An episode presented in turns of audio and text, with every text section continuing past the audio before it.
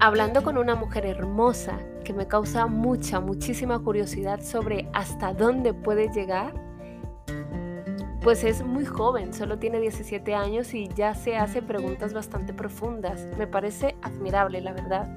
Ella me preguntaba sobre la intuición. Más exactamente me preguntó si podría ella desarrollarla mucho más para vivir su vida desde allí. Y para, sobre todo, me insistió poder tomar las decisiones que más miedo le dan y así reducir incluso el margen de error. Además de que aunque no fuera la, decisión más acertada, no vivir en ese arrepentimiento de haberla cagado, sino de haber tomado una decisión pues que en ese momento más tranquilidad y paz le traería a su vida. Sinceramente me dejó perpleja cómo puede haber tanta sabiduría y tanto potencial en una mujer que apenas está empezando a vivir. Yo la amé. También hizo que me riera. Lo siento mucho si te ofendes por esto. Pero a mí me hace mucha gracia cuando escucho a personas que dicen que el hacerse mayor te hace más sabio o más sabia. ojalá. Porque ella tiene prisa por hacerse mayor, para, como ella misma dice, ser una mujer más sabia. Y yo digo, tienes que ser muy crédula o muy joven, como le pasa a esta adolescente, para pensar que por el simple hecho de envejecer o de hacerte mayor, tu modelo de pensamiento misteriosamente se conecte con una inteligencia superior y de repente, y así sin más, aparezca la sabiduría en tu vida. No. Como todo en la vida, si quieres desarrollar algo que no tienes, debes cultivarlo. Incluso eso, la sabiduría.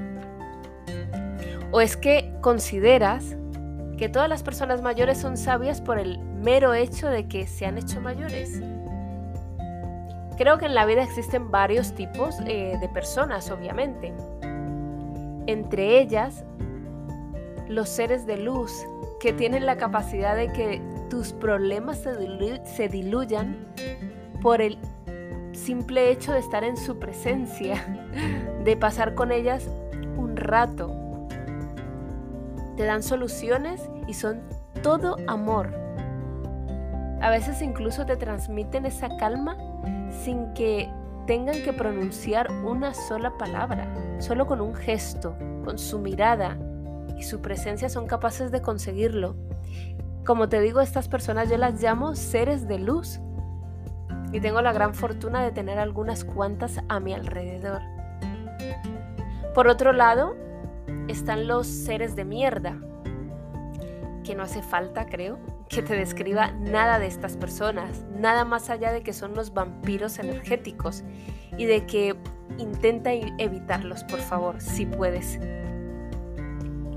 Y aunque no hace falta tampoco irse a los extremos, también conozco a personas mayores que simplemente no tienen mucho que decir y punto. Y es correcto, está bien también. También conozco varias personas menores de 30 años que, madre mía, son un bálsamo hablar con ellas. No solo por lo que te cuentan, sino por la calidad de las preguntas que hacen. Son increíbles para mí. Me parece que los años que vamos acumulando, si no cultivas un modelo de pensamiento curioso sobre ti, sobre la vida en general, sobre todo lo que sucede y para qué sucede. Hay tantas preguntas que hacerse, pero si solamente acumulamos años sin más, nos haremos viejas sin más.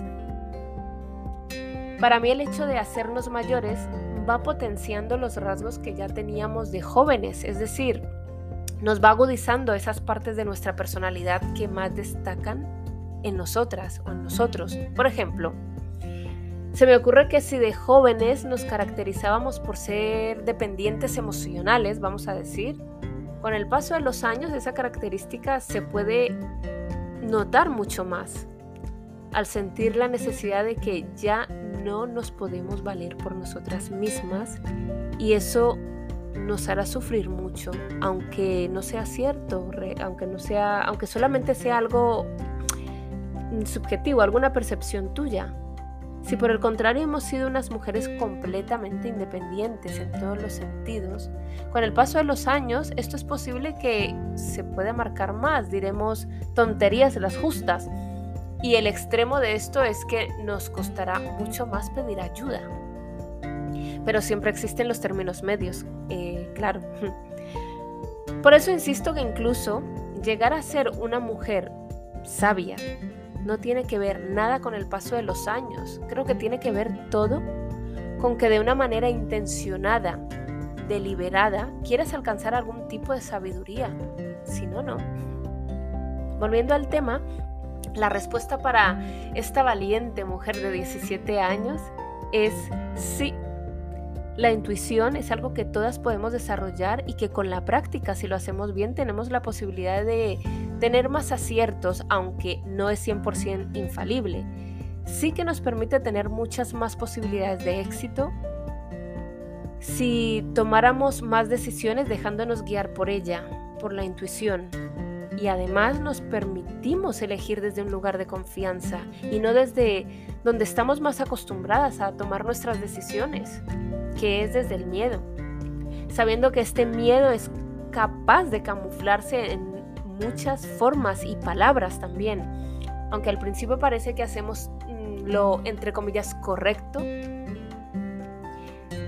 Te digo que si cultivas la intuición, a su vez explorarías cómo tu cuerpo responde en cada una de las situaciones que tú consideres vitales para ti o no. Será a través de esos marcadores somáticos, esas sensaciones en tu cuerpo, lo que sientes, que podrías elegir si estás en el buen camino o por el contrario, mejor dejas pasar, lo dejas pasar, lo que sea, la decisión que quieras tomar en ese momento y esperar otro momento. Porque esto te llevará además a preguntarte cuál es el motivo de que en este momento de toma de decisión te sientas como te sientes en ese preciso momento. Es decir, que también te llevará a conocerte. Es increíble. En esto obviamente me gustaría insistir mucho que para cualquier nuevo hábito o nueva habilidad que todas queramos incorporar, como desarrollar más y mejor la intuición que ya existe en ti, nos corresponde tenernos mucha paciencia y no esperar a ver resultados enseguida. Es absurdo, sería una tontería.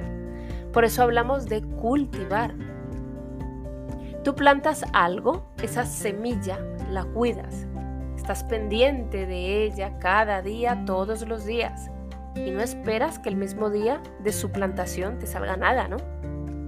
Pues lo mismo pasa contigo. Es decir, que tú eliges un día prestar atención a cómo se siente tu cuerpo, cómo lo sientes en esa situación vital o no tan vital para ti. Tú eres libre de elección y de observarte un día, otro. Puede que al principio, al igual que esa semilla, no sientas o no veas nada, porque no estás acostumbrada a hacerlo, a prestarte atención. Pasa un día, otro, pero tranquila, que lo conseguirás. Tú ya has puesto esa semilla, esa intención. Los griegos decían, yo no soy como soy. Soy como estoy habituada a ser. Qué poder. Entonces ahora te estás habituando a ser de una manera diferente. Estás siendo más observadora con tu cuerpo. En palabras de Nazaret Castellanos, neurocientífica, que la amo a esta mujer, em, dice que cuando tu cerebro se acostumbra, presta mucha atención, cuando tu cerebro se acostumbra a algo, es muy difícil sacarlo de allí. Porque de entre todas las opciones que tiene, siempre va a coger aquella a la que está más acostumbrado a coger, a elegir. Es decir, que de todas las posibilidades mm, o de las posibilidades o de las posibles respuestas que tu cerebro tiene para darte a ti, para que tú reacciones de una manera o de otra a cualquier situación, va a elegir aquella opción que sea más fuerte en tu cerebro. Esa que más veces tú hayas utilizado. Hablamos ya de ese caminito neuronal más transitado, ¿no? Ahora cobra más sentido lo que decían los griegos, ¿no crees?